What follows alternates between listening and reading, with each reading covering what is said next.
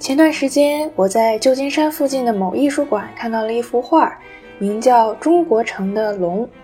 画中的龙瞪大了双眼，虽然面部镶满了华丽的金银珠宝，却并无喜庆吉祥之气，反倒有一种狰狞甚至贪婪的感觉。画的右下角还有两副满清人面孔，他俩面色灰沉，双眼无神。龙的头顶虽挂着好几盏大红灯笼。却怎么都照不亮它背后的夜幕，在暗处仿佛有不祥之物将要涌出。这幅画让我很困惑：为什么作者要把中国城描述的这般阴森诡异？中国城还有龙图腾，是否是西方对中华文化的刻板印象？但不得不说，旧金山的中国城是一个很重要的存在。它是早期华人移民到达美国后的第一个落脚点，也是在美国出生的华裔了解华人传统的第一步。而这幅画的作者 Martin Wong 也正是在旧金山的中国城里长大的。这位美籍华裔艺术家甚至专门以中国城为主题创作过一系列的画作。有评论说，他的作品展示的是一种游客。外族人看待中国城的猎奇视角，在他们的眼里，中国城是一个充满异国情调却与美国主流社会相隔绝的飞地。那 Martin 究竟是在讽刺这种来自外部的异孔之见，还是认为作为移民后代的自己才是真正的局外人？他所经历和领略的一切，其实更加的不可捉摸和难以调和。我的朋友香怡是美国宾州州立大学历史专业的在读博士。最近，他们学校举办了一个亚裔艺术家的作品展，香怡正好在这个展里做向导。这个展叫做 Global Ages，不知道该翻译成“世界的亚洲”还是“亚洲人在世界”。这个展览的海报是一幅比中国城的龙更加让我感到不适的画作。这幅画来自一位名叫 Patty Varashina 的美籍日裔艺术家。画中有一座荒芜的莲花池，池子里飘着零星几朵血色莲花，它们的形状像嘴巴，仿佛冷不丁的就会咬人。如果你看得够仔细，会发现角落里还有一只伪装成莲花的红色潜水艇，预示着冲突和暴力的一触即发。水面上还漂浮着一个姿势僵硬的裸体人，他一脸超脱，既像某位神明，又像一具没有灵魂的尸体。裸体人的皮肤呈现着一种明亮的黄，面颊上却又留有一寸白，整个人看上去就像一只被剥了皮的香蕉，让人不禁联想到“香蕉人”这个词。他们虽然血统是中华民族。却因从小受西方文化的熏陶，思维方式还有价值观早已完全西化。我总觉得这幅画好像和中国城的龙传达着一种类似的情绪和隐喻。从策展人的一段演讲里，我了解到上个世纪亚裔艺术家在美国艰难的创作处境，因为排华法案种下的种族主义，所以要持续顶着歧视前行。因为美苏冷战，所以一切创作意图都被强加了政治滤镜。因为现代主义的阵地在纽约，身处西海岸，难免有种边缘感和难以发声的无力。当亚裔艺术家试图在作品中融合西方技法，就会被批不够正统，缺乏独创性；当他们采用传统的亚洲意象，就会被指过于装饰和保守。不能与先锋派和现代主义艺术相匹敌，所以这个展览试图走进亚裔艺术家这个群体，看他们如何挥洒大气磅礴的笔墨，去打破西方世界对亚洲艺术阴柔拘谨的认知，看他们如何通过自画像里的形象更迭来影射移民经历给自身留下的烙印。不知道香姨是不是带着和我和策展人同样的好奇，成为了这次展览的志愿者。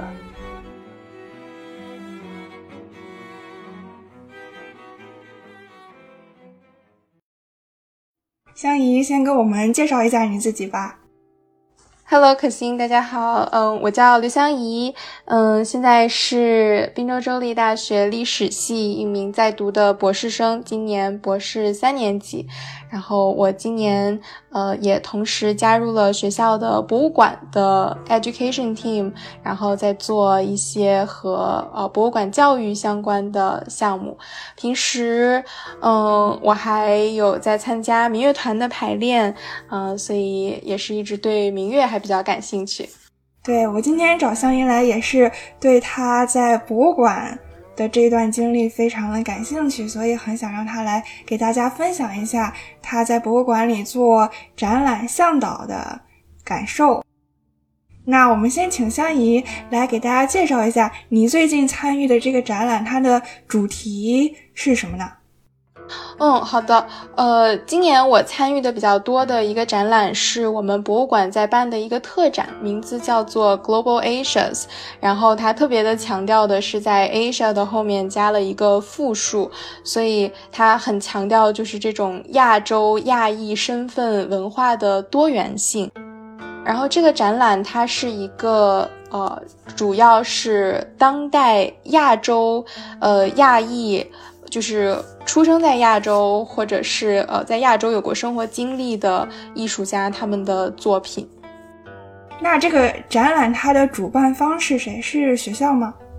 呃，主办方是学校，然后也是学校的博物馆请了学我们学校艺术史呃艺术史系的教授来做了 guest curator 来帮我们做的策展。呃，但是所有的藏品都是来自于同一家基金会。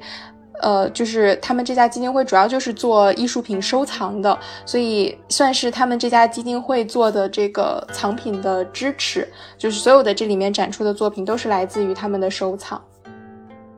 那我我想问一下，就是这些展览品里面，华裔艺术家的作品占多大的比重？呃，就其实是这样，就是像刚才我说的，因为这个所有的展品都来自于同一家基金会的收藏，所以其实也可以从展品的呃分类分布上能够看出收藏家他自己的一个偏好。这里面其实日本籍和日裔的艺术家是占了其中的最大的部分。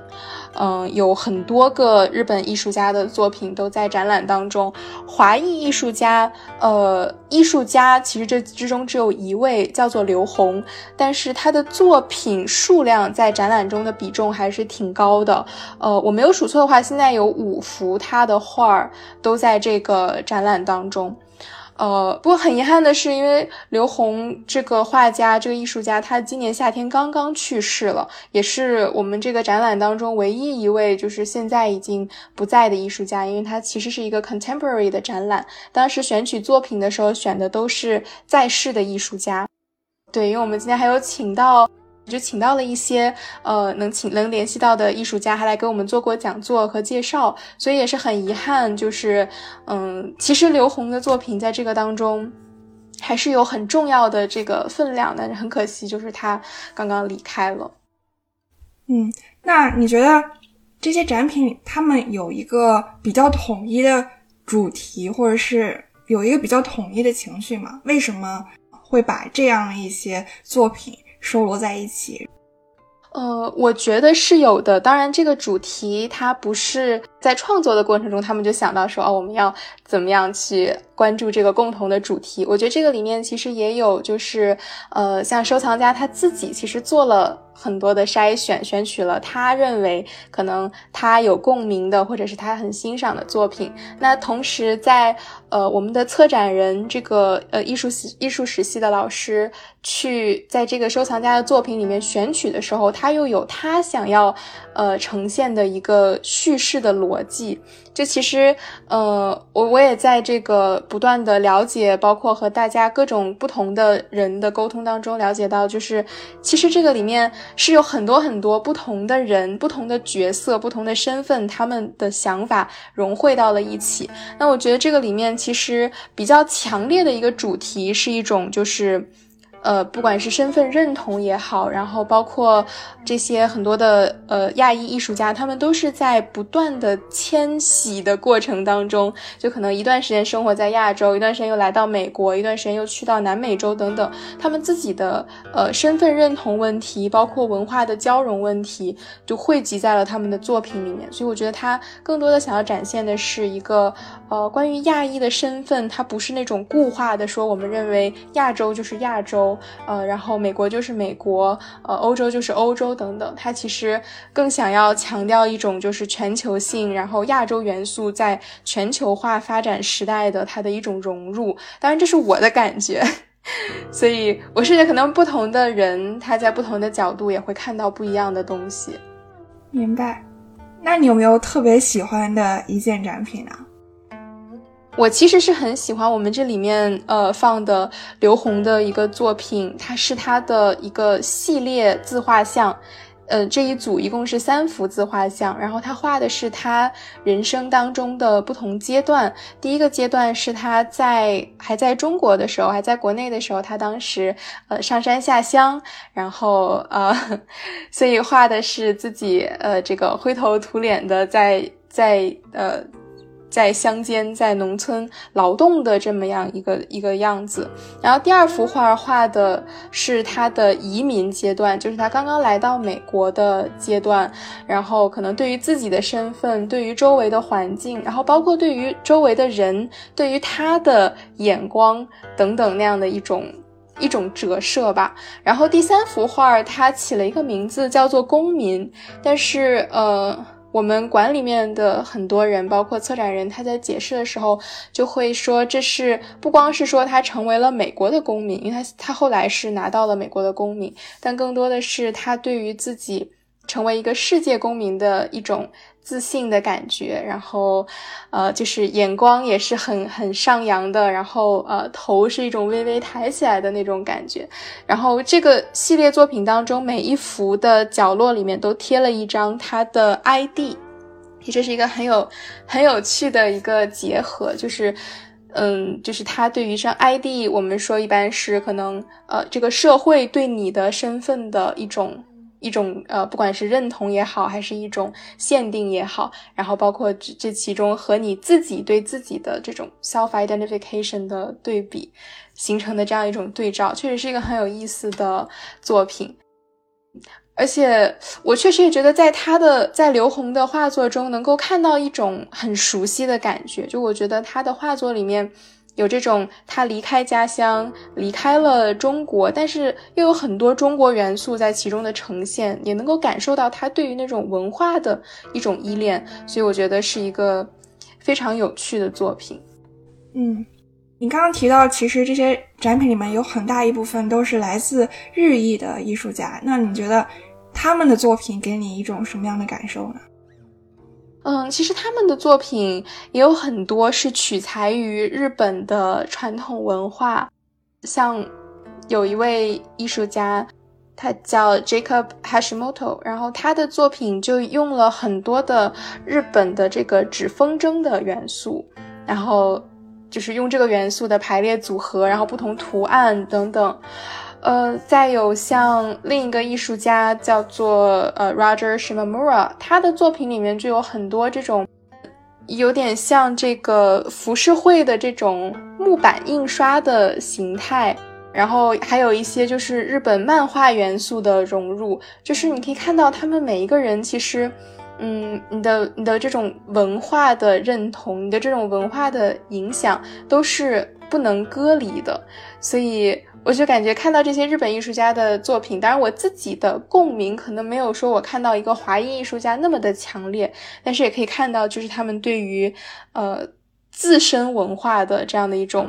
也算是嗯 celebration 吧。那有没有你之前不太熟悉的国家或者文化，然后通过这次展览，你觉得你和他们的距离是拉近了？嗯，其实是有的。呃，我是还挺感兴趣。呃，有一个越南籍的艺术家，他的作品，因为他是小时候生活在越南，然后在呃越战之后，呃，移民到了美国，所以他的作品里面有很多对于越战的那种伤痛的反思，还有包括他个人经历当中，就是呃经历过同一时期越南在越战当中的水深火热，然后他不久之后来到美国，又又受到了美国这种商业文化的冲击，就在他的身上反映出来的这种确实。让我觉得可能是拉近了这个距离，因为我以前可能觉得啊，虽然我们了解越南战争的历史，可是很难去想象这是一个什么样子的情况。但当他把这个作品呈现出来，而他同时他用了一种说是越南的这个传统的编编藤条的这种藤编工艺，就他的作品都是。嗯，用这种编织条纹形成的，但我觉得这个其实也是中国文化当中的一个元素，所以其实也也感受到就是这种对中国和越南很多文化的这种这种相似性和贴近之处，就感觉哦，好像对这个对这个国家对这个文化有了一种更深入的了解。嗯，那看来艺术真的是一种就是非常生动而且能直击人心灵的。讲故事的方式能让你很快的和一个不同文化背景的人产生一种共鸣或者共情。嗯嗯，对的，因为我自己其实之前对艺术史的了解也没有那么多，然后也是通过。嗯，就是在博物馆工作这段时间，然后呃，因为有一些要向别人介绍，所以要自己去做一些研究和了解的东西，就感觉到，嗯，确实艺术作品里面所蕴含的信息也是非常非常丰富的。哎，那你当时是被这个展览吸引，所以去博物馆当志愿者，还是因为正好在博物馆工作，然后接触到了这个展览，然后就加入了？嗯，其实。去博物馆工作和接触到这个展览可以说是几乎同时的事情，就可能也可以说是自己生活当中两条本来完全不同的路径，然后恰恰在这个点上汇合到了一起。就一方面确实是，嗯，我自己就是因为。呃，上个学期完成了所有的课程学习，然后我知道自己今年不需要再上课了，之后就是会有很多大块的空白时间，所以我当时就想，那我可以找一点自己感兴趣的事情去做一做，然后也把这些呃等于时间的 schedule 去嗯把它填的稍微这个丰富一点，然后我就去主动联系了博物馆，嗯，也知道就是说哦可以有这样的一个机会去工作，然后。同时，其实是因为就是一些个人的经历和这个展览产生了联系，嗯，就其实可以一直追溯到今年年初的时候，我当时和同学开车在高速上，然后很莫名其妙的就被一个八十岁的老爷爷在路上高速开车的时候故意的连续撞了好几下，然后他肇事之后还逃逸了，所以当时情况还挺危险的。就虽然最终是因为报警，然后把他拦下来了，但交警也只是给了他一些，就是呃类似于危险驾驶一类的这种比较轻的交通处罚。但当时对我们来说，其实是一个觉得非常危险的情况。但是后来因为各种原因，这个事情我们没有再追究。啊，我们后来自己私下聊天的时候就在想说啊，对方。有没有可能是因为我们当时一车人，就除了我，还有好几个中国同学这样的亚裔身份，然后被他看到了，才产生了这种很很没有来由的恶意，就 也不知道，就是就觉得是有这个可能，因为其实，在疫情之后，在年纪比较大的这种传统的美国人和美国社会当中，仇视亚裔的情绪其实是并不少见的。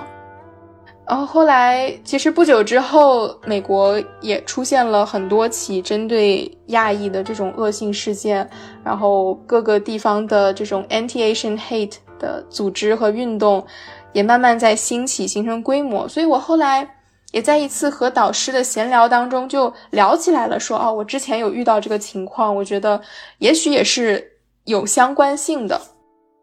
所以后来 我的老师。就是一边鼓励我，当然一边帮助我，就把这件事情也告诉了系主任，然后告诉了人文学院，包括一直到学校的层面的相关负责人。所以在这种情况下，和我们当地的这个 Anti-Asian Hate 的组织取得了联系。那当地的 Anti-Asian Hate 组织，他们其实对于 Global Asians 这个展览也是非常关注的。就这个展览，其实不是今年，不是在今年的这种社会矛盾的背景之下才筹备的。就这个展览也已经筹备了一年多，但是因为疫情的原因，学校和博物馆一直是没有开放，所以也一直没有展出。然后正好今年，呃。就是在 reopen 的情况下，又正好是这样的一个呃社会状况，所以恰恰就形成了这样一个对 Asian hate 的一种回应。然后这个展览里面有一个部分是一个呃大概呃十几分钟的短视频，叫做 Community Voices，它就是请了呃我们周边的这个社区里面的亚洲人和亚裔来讲述自己的故事和经历，也成为了这个展览的一部分。然后这个里面有很多人，就是这个 Anti-Asian Hate 组织的活跃成员，就他们也是重要的组成部分。然后在和他们的联络当中，他们也恰好向博物馆的这个负责人推荐了我，说觉得说我也可以为这个视频提供一个声音。所以其实，在没有正式开始博物馆的工作之前，我就也因为这个展览和博物馆。呃，取得了另一个方面的联系，正好这两个情况碰到了一起，对，所以等开学来了之后，等我正式开始了在博物馆的工作之后，就成为这个展览的 tour guide，也就成为了我来到这边主要负责的一个工作。那感觉这样一个艺术展览，其实能让不同族裔的人在一个比较包容和安全的场域里对话，然后可能一定程度上能通过艺术来。消除大家之间的一些偏见，或者是化解这样一些仇恨。对，是的，是的。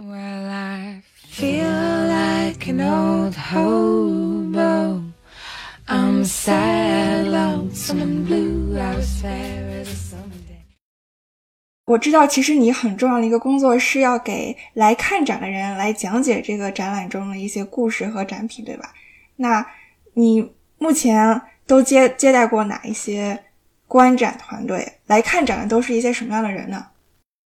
呃，来看展的人可以说什么人都有，因为我们博物馆它不光是面向学校，它也是一个向周边的社区和公众免费开放的博物馆。所以除了老师和学生之外，偶尔也会有住在附近的居民来参观。另外，就是因为我们今年这个展览也做了。呃，相对比较大的宣传，因为这个展览它在今年在我们学校的博物馆结束展出之后，就会开始一个全美的巡展，一直会展到二三年。呃，所以我们也是作为对作为第一站的展出，对它做了比较大的宣传，还有不少人是从周边的其他城市就专门来看展的。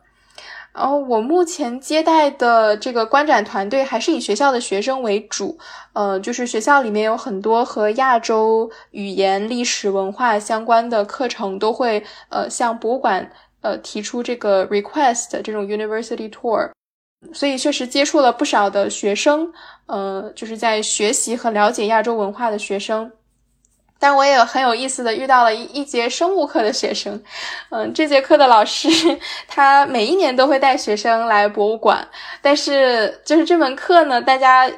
完全没有任何的背景知识，然后老师也没有任何的要求，就是说啊，你随便介绍就可以，嗯，对，也很有意思。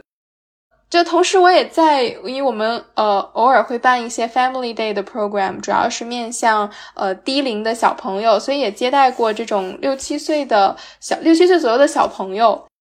还有，我还有一次接待过的一个团队是在我们的 Community Day，就这一天是学校的校园开放日，会有很多的学生家长从各个地方来到学校来，这个相当于是看看孩子们在校园的生活，然后校园的环境等等。那这个里面博物馆的参观是一个很重要的部分，所以那个时候也接待了不少的学生家长，可以说是各种各样的人，包括各个年龄阶段的观众都有接触过。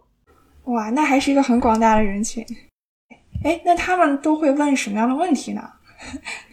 他们问的最多的问题是什么？嗯，其实说实话，来参观的人，呃，对某一个具体的展览是很少主动问问题的，所以更多的时候，作为一个 tour guide 是，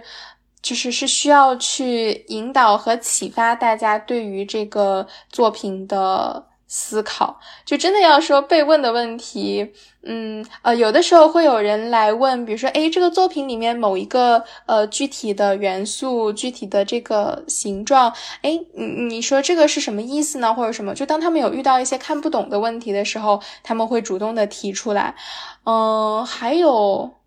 还有被问的问题，更多的可能就是厕所在哪里了。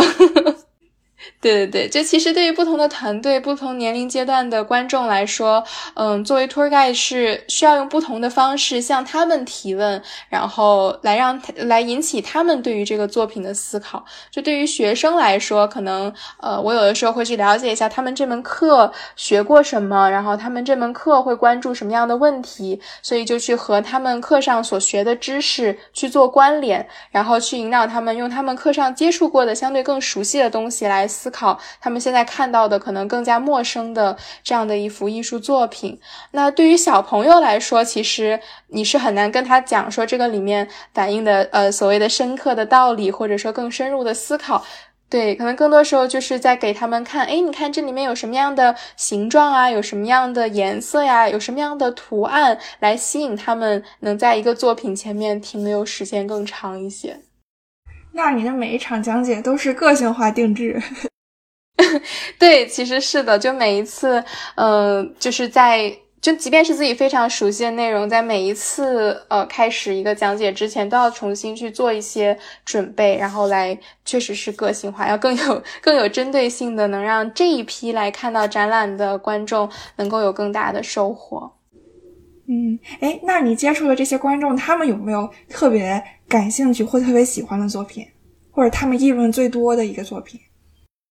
嗯，他们，呃，我我其实是有这种感觉，就是观众所有来。参展观众他们关注最多的作品，可能往往和我作为 tour guide，或者是我和其他的这个 docent，他们在交流的过程当中关注更少的作品。因为作为观展的人来说，他们一进来最容易关注到的一个是颜色鲜艳的，呃，再不然就是那种作品的规模比较大的，就是比如说大件的雕塑 放在中间位置的，他们就会一下子关注到。但对于我们，比如说平时。呃，做讲解、做介绍的时候，我们可能很少把这些作品，呃，放在我们的介绍当中，因为我们可能有时候选取其中的五个、六个作品这样子，所以会选可能更有代表性的。但是我确实发现，比如说我们展览的展厅中间 有两个特别大的人头像的雕塑，然后颜色非常鲜艳，也是日本的一个雕塑家的作品。他的作品出现在很多的这个公共场所，比如说公园呀，或者是这个呃 building 啊，就这种地方，所以就是又很大 又很鲜艳。就很容易被一进来的观众关注到，所以我后来发现了这个特点之后，我有的时候也会把中间的这一件作品融入到自己的介绍当中，不然就会觉得好像很多人进来问到了、看到了，好像没有被呃介绍展览的人关注到。嗯，那你觉得你的观众里面亚裔多吗？还是白人也有很多？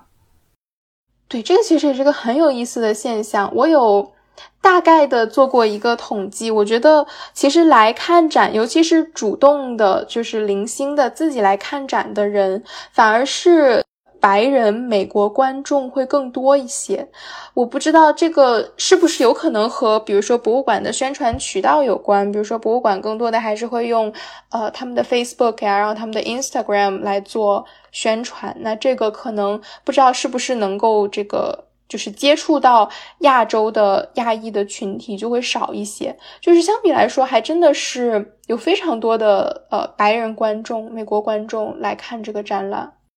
那你和他们在交流的过程中，你觉得他们有带着一种预设或者是一些事先对东方艺术的这样的一种想象来看展的吗？然后他们看展这个过程有没有嗯打破他们之前的一些？刻板印象啊，或者是之前的一些偏见。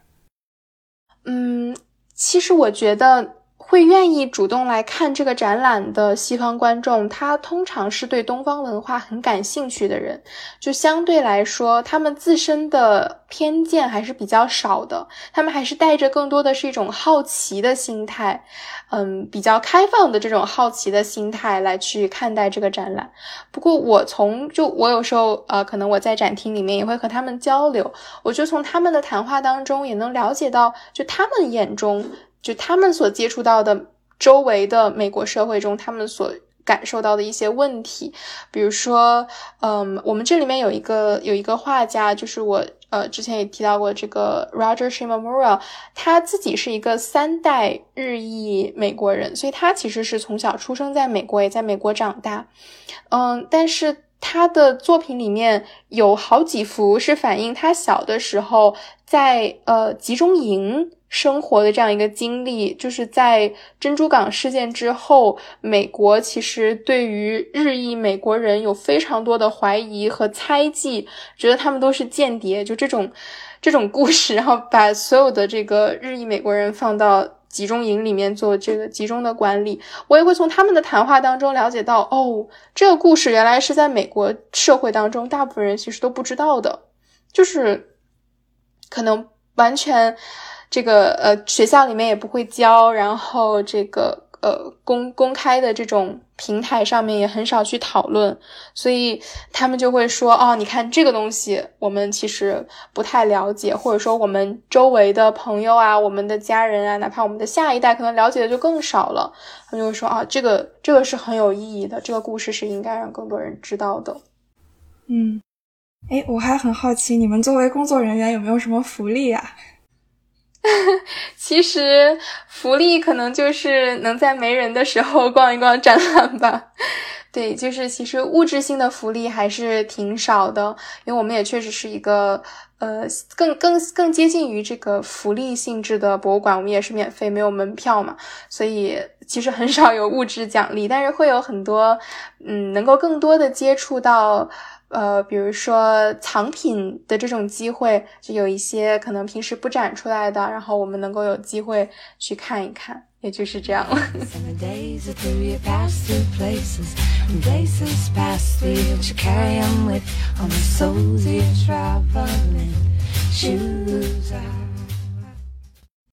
我其实在这里有一个，嗯，怎么说，有一个不一样的发现，就是我觉得可能。呃，不光是说，就西方观众对于东方的文化有没有偏见？我其实，在呃，不管是这个 Community Voice 这个视频，呃，就不同的人的这种声音，然后包括我接触到的一些来看展的观众当中，我其实觉得这里面 Asian American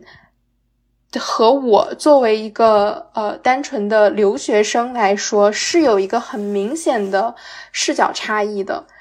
就是这是我之前可能完全没有想到的一个问题。就比如说我在录这个 Community Voice 的视频的时候，我就会想说，你说 Asian Identity，呃，对于我个人来说意味着什么？我有时候就会觉得说，Asian Identity 对我来说确实是存在的。这样的一个身份，呃，因为确实我们在不管是学校里面，还是在这个周围的环境里面，都相对是一个少数，而且我们有的时候可能，呃，也不太主动的去要求自己的利益。但是我注意到很多 Asian American，如果他们这样，呃，就是这样认为自己身份的同学，他们就更会觉得说，我们不希望被强调这样的一种 Asian identity。就他们可能会有这样的一种想法，就我我发现这里面是有一个非常非常有趣的视角差异，反而倒不像是说，呃，是一个西方和东方的这样的一种差异 和不同，反而是因为每一个人成长经历的不同，他对于自己的身份和对于周围环境、社会的看法有这样的一种很明显的不同。观众里面，你有接触到这种 A、B、C？的人群吗？有的，有的。呃，当然，呃，这种呃，就是 A、B、C 的这样的人群，他们其实，嗯，我我我是觉得他们往往是比较积极的，呃，就是他们包括比如说我抛出一个问题，他们可能会比就是完全是呃来留学的留学生呃更积极，他们对于自己的语言表达也更加的自信。但是确实会感觉他们对于这个很多作品的理解会和我是不太一样的。比如说呢？其实，比如说，就是对于刘洪的这个自画像的理解，我能够感觉到，可能很多这种 A B C 的学生，他们会更倾向于认为刘虹的这一幅自画像是对于呃自己人生路径的这样的一种怎么讲，就是他们会觉得说刘虹是这种 celebrate 自己的这个 self fulfillment。终于，呃，离开了好像中国这样一个很压迫，呃，很这个对他没有尊重、没有认可的环境，然后，呃，来到美国，来到新环境当中，终于获得了自我的成就和认可。但是，就是从我个人的角度来说，我还是觉得刘洪的很多。呃，包括这幅自画像，还包括他的一些其他的作品里面，有非常非常多中国元素的融入。比如说，他还画了这个庄周梦蝶呀，等等，就这些元素会让我觉得他对于中国文化是有一种非常呃深刻的认同感的。我并不觉得说他好像到了一个新环境，就觉得以前的东西都是呃都是不好的这个回忆。对，可能还有那样一层，就是冲突和挣扎，可能是他们不太能体会到的。毕竟，这个成长经历和这个人生经历是非常不一样的。刘洪也是在他，在他嗯大概三四十岁，然后其实已经嗯中年的时期，然后才移民到美国的。然后，所以其实也也是非常不同的一个经历。嗯嗯，是的。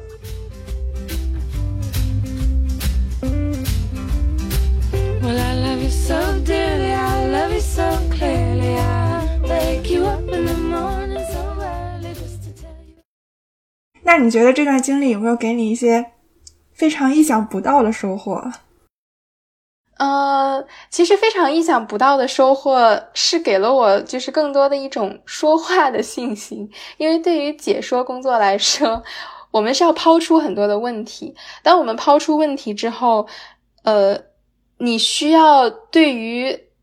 你这个问题回答者，不管是多么无厘头的回答，或者是呃跟你想象当中非常不一样的回答，你都要能够继续把它接下去。你不能够让这个话就悬在这，你要把它接回来，然后你还要把它转换到自己想要表达的那个轨道当中。就其实，在这种。与人交往的交谈的过程当中，这种说话的技巧，我觉得对我来说是一个非常大的提升。这也是我之前没有想到的一种收获。就是对我来说，我可能之前包括在课堂上，有时候都会觉得压力很大，因为当大家都在说话的时候，你需要去回应别人说的话，你要去表达自己的观点。反而通过这段经历，让我觉得好像这件事情也没有那么难了。那那这个经验是非常的宝贵的。对，因为他和平常，比如说在课堂上做演讲非常不一样。这个你是有一个听众，而且听众的这个回答你是可能完全没有任何预期的。对的，对的，因为像课堂上的这种环境，你更多的接触的是和你知识背景和你的这个呃。知识储备都相似的人，而在嗯博物馆面向更广阔的这样的公众群体的时候，你面对的是各种各样不同的人，所以大家的角度也会非常不一样。哦，当然这其实也给了我一个启发，就是呃我自己也是因为自己这个学习和研究的原因，对博物馆之前有一些了解，然后我在研究当中就读到说，博物馆它也是一个知识创造知识的场所。我也是通过 自己做解说的这个工作，其实是切身的体会到了，呃，就包括我也可以看到收藏家他的一个声音，然后策展人他的一个想法，然后包括和观众的互动当中，又可以体会到他们的这种不同的视角，所以多种不同观点和视角的碰撞，确实是在这样的一个空间里面带来了一个知识创造的这样一个动力和活力。嗯，哎，这个很有意思啊，因为可能我们平常会觉得博物馆它是一个展示知识或者传递知识的这样一个场所，但你提到这个创造这一点，我觉得是非常好。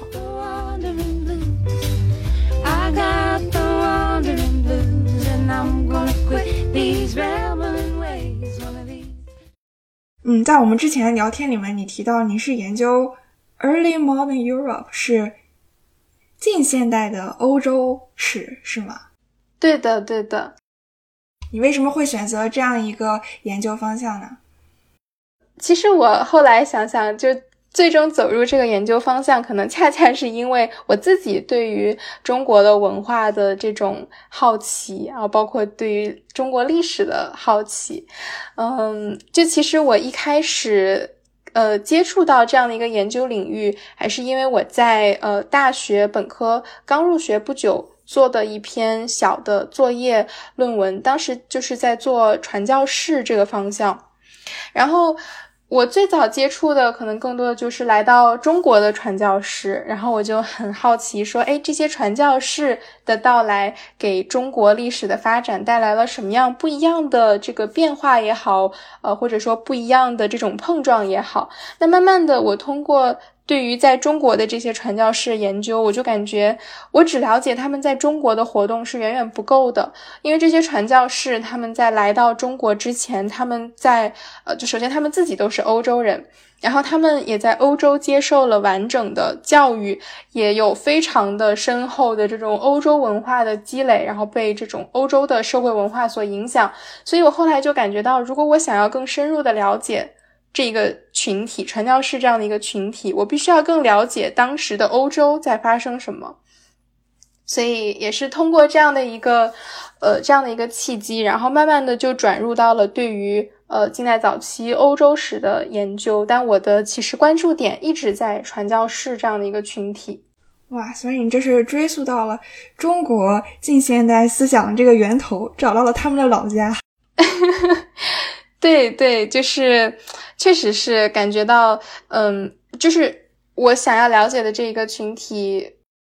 要了解他们背后的这些深刻的影响，确实是一件非常不容易的事情。但是对我来说，其实接触传教士这个群体，也相当于是给我接触近代早期的欧洲史一个窗口，因为。我发现，如果我读就是完全可能和自己的文化呃无关，然后也没有这种碰撞的东西，会很难产生自己的理解和自己的这种共鸣。但是对于传教士这个群体，因为他们有在中国的活动，然后他们又有在欧洲的这些活动，所以反而是给了我自己一个能够从我自己熟悉的领域向不熟悉的领域去拓展的这样的一个桥梁。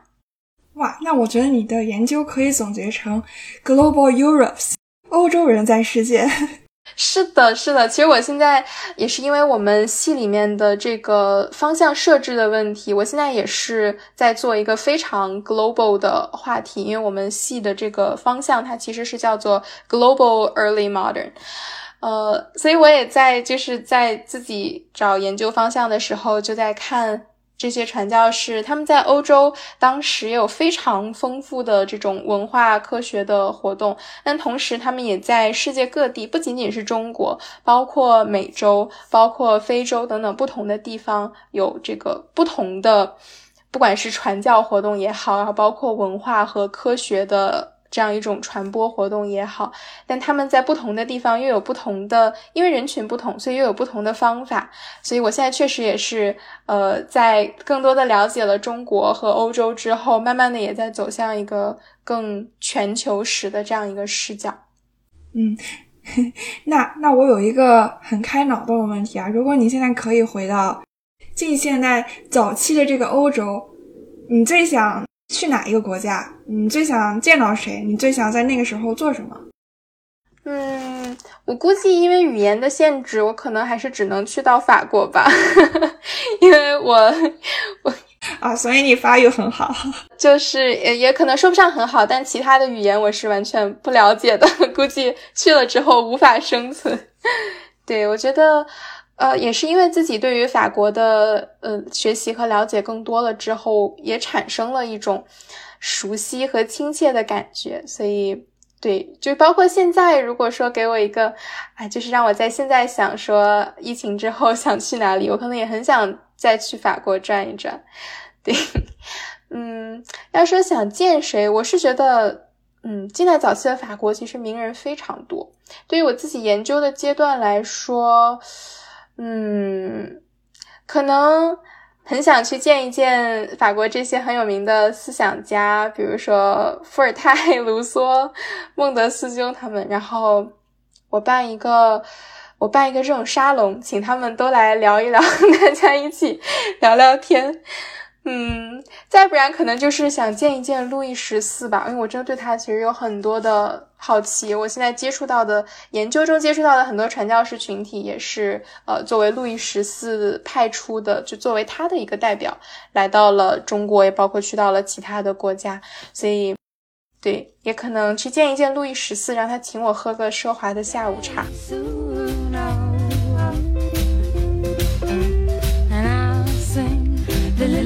Bertin Briason，那香姨，我知道你是本科是在北大读的历史，然后研究生在斯坦福又读了历史，然后现在是在宾州州立大学，然后继续攻读历史。你觉得在这三个地方的求学体验是不是非常不一样？对，是一个非常不一样的体验。就是可能在北大的时候，包括在斯坦福的时候，呃，身边的同学都是非常优秀。当然，我现在身边的同学也都非常优秀，但是会感觉到，可能在北大和在斯坦福的时候遇到的同学，他们，呃，真的是对于自己有那种非常非常严格的，一定要呃优秀的这种要求，自我的。要求对，当然可能更不一样的体验是，就是环境的一个不同，因为包括在北大和在斯坦福，相对来说周边都还是比较繁华的城市，然后有比较方便的，像电影院啊，然后饭店呀这样的一些配套设施。但是滨州州立的这个主校区是在一个非常村儿的地方，我们这边走出去 只有。只有可以 hiking 的山，四周都是山，然后是一个相对比较小的地方，所以其实，嗯，在这在这个方面也有很不一样的体验。嗯，那你觉得来到这边给你最大最大一个冲击是什么？最大的冲击啊，其实，嗯，我在来到 Penn State 之前，可能就是。自己心里面也多多少少会有一点点打鼓，会有就其实是有过犹豫的，因为毕竟 Penn State 在整个的这个不管是美国学校还是全球学校的排名当中，排名没有那么高，然后名气可能也没有那么大，然后我来之前也有很多的担心，会觉得说啊，是不是可能呃身边的同学。就不够优秀啊，或者说可能是不是这个学校的名气多多少少对我之后不管是就业也好，还是就是找各种不同方面的工作也好，是不是会有影响？但其实来了之后，我发现我身边的同学，呃，不管是各个学科的吧，然后其实大家大家都是有非常非常，首先都有非常优秀的背景。我在这边也遇到了非常多呃北大的。同学、校友，不管是呃同学还是上下级的校友等等，也遇到了很多，然后也遇到了国内 各个不同名校出来的同学。其实大家都是非常优秀的，即便在一个可能没有那么有名，然后排名没有那么高的学校里面，所以来了之后，可能不算一个很大的冲击，但对我来说，其实是一个呃跟我之前的想象当中很不一样，但又让我更加安心的这么一个。这样的一个感受吧，嗯，可以给我们推荐一个滨州的特色吗？滨州的特色嘛，滨州，我还真不知道滨州算有什么特色。我真的觉得我感受到的就只有山，它真的非常村儿。我觉得滨州真的是一个非常典型的农业州了。呃，要真说有个特特色的话。好像滨州的那个呃，就是费城的那个 Philly cheeseburger 还挺有名的。就如果来到滨州的话，可以找一家那种小店，不用很大的，然后去尝一尝这边的汉堡，据说是很有特色的。嗯，就是芝士汉堡是吗？对的，对的，会比较腻，但是味道还不错。所以总的来说，这边还是一个比比较，反正比较安静的这样一个环境。可以好好读书。对的，是一个比较舒适的，嗯，比较舒适的一个生活环境，很适合读书，因为它小，呃，虽然说可能，呃，像这些娱乐设施啊、配套设施没有那么的全面，但是它带来的好处是，像上学、放学的通勤都是比较方便的，然后去到每一个地方也都不用很长的时间，不是很远的距离，所以是还是很适合生活的，然后再加上。呃，周围的同学也很好，我的导师也对我很好，就除了学业上的帮助，也给了我很多生活上的帮助和照顾，所以确实是一个对很舒服、很适合读书的环境。所以说，就是大都市还有小城镇是各有各的特色。是的。哎，我想到一首诗：浓妆啊，浓淡妆浓抹总相宜，正好也和你的名字呼应。是的，是的。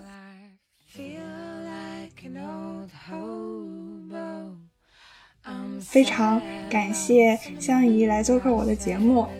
谢谢，谢谢，谢谢可心。那我们最后和听众朋友们说再见，大家拜拜，拜拜。My name is Xian Ma. I'm a third generation Chinese American. So many Americans see me as Chinese, not American, and many Chinese don't think I'm real Chinese.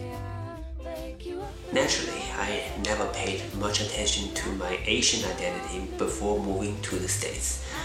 Growing up in the eastern part of China, the ethnicity was quite homogeneous and everyone I knew was, you know, Chinese. To me, Asian is simply too broad a description to characterize individual beings.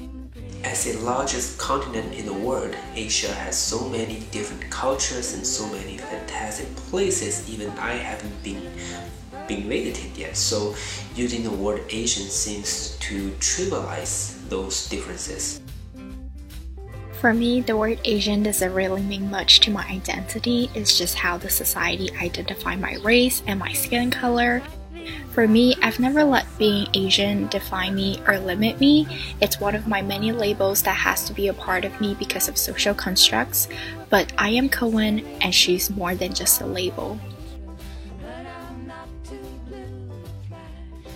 There are some common stereotypes. However,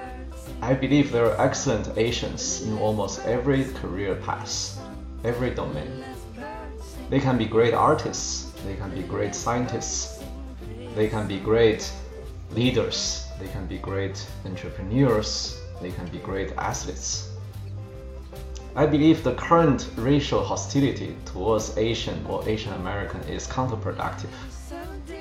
All the people in the US must work together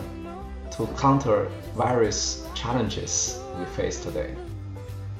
including social justice, climate change, infectious diseases,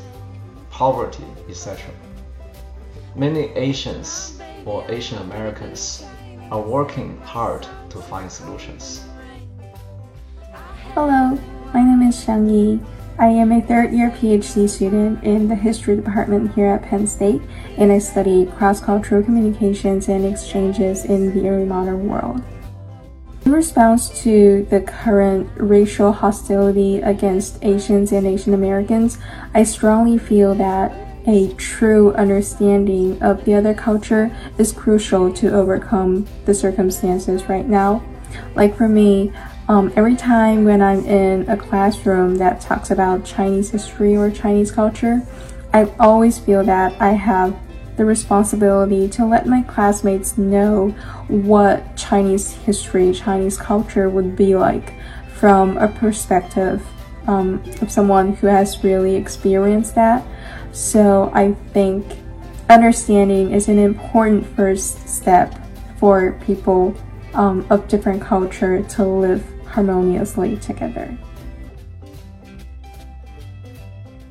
好啦，这就是本期节目。想要认识更多斜杠青年，欢迎你在小宇宙、喜马拉雅、苹果播客等平台订阅关注斜杠青年研究所，也欢迎你把这档节目推荐给你的朋友。